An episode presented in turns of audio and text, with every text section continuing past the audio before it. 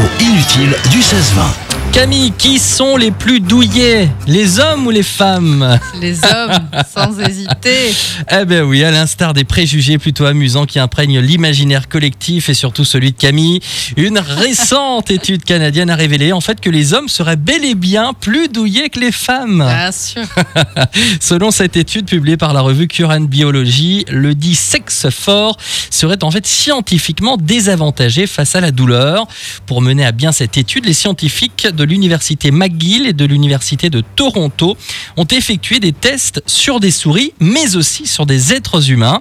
Les chercheurs, après avoir réuni 41 hommes et 38 femmes de 18 à 40 ans, ainsi que des souris mâles et femelles, et leur avoir infligé une légère douleur par application de la chaleur, ont déduit que dans les deux cas de figure, les mâles étaient les plus sensibles à la douleur. Alors, ce phénomène scientifique s'expliquerait par le fait que la mémoire influencerait davantage le mécanisme de la douleur chez les hommes.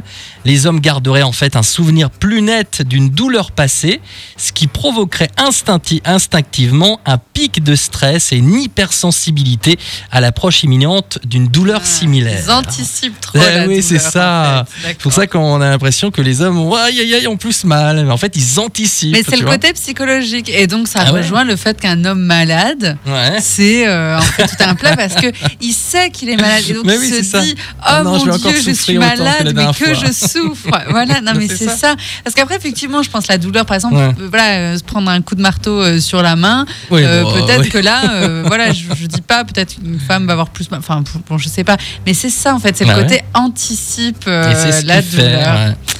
Voilà, comme ça tu pourras le dire à ton chéri ce soir. Pauvre petite chose que vous êtes messieurs Ah, bah oui, qu'est-ce que tu veux?